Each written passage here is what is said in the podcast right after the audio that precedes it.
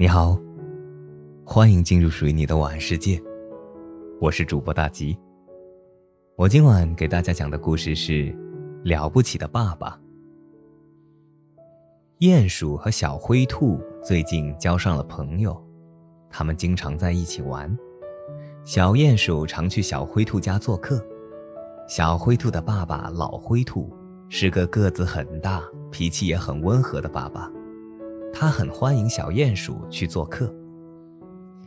每次吃完饭、喝完茶，老灰兔都会很高兴地看小鼹鼠和小灰兔一起做游戏。有时他们还在一起玩雕刻家的游戏。他们一起在胡萝卜上刻各种花样。每次总是小鼹鼠刻的最好，他用胡萝卜刻的小松鼠、鱼和各种花，都像真的一样。小灰兔舍不得把这些美丽的作品吃掉，就把它们都放在书橱里，放在窗台上。老灰兔每次看见了，都会啧啧称赞说：“小鼹鼠，你的手艺真了不起。”有一天，小灰兔和爸爸出门去，小灰兔在路上看见小鼹鼠和他爸爸走在一起。第二天，当小鼹鼠上门来的时候，小灰兔说。小鼹鼠，你爸爸的个子真小，不像我爸爸，长得又大又神气。你的爸爸是个不起眼的小爸爸。不许这样说小鼹鼠的爸爸！老灰兔有点生气地说：“小鼹鼠，你的爸爸真是个不起眼的爸爸吗？”不，小鼹鼠说：“我爸爸是个了不起的爸爸。有一次，我们家的洞塌了，我爸爸一连挖了两天土。”把手都挖出血来了，他救了我和妈妈。哦，真了不起！老灰兔爸爸说。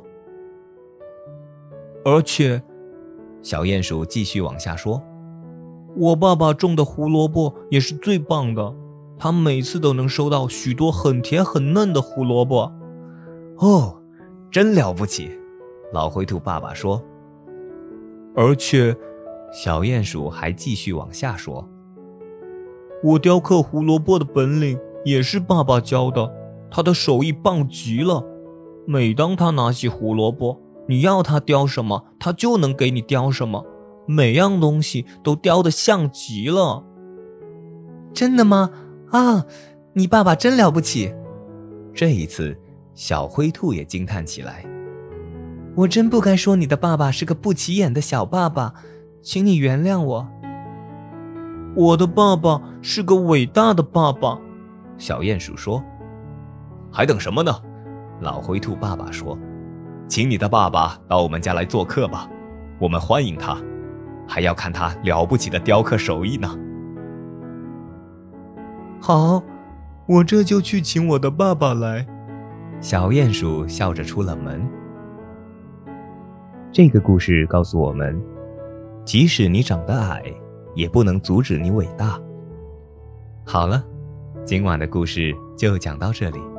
我是主播大吉，感谢您的收听，晚安。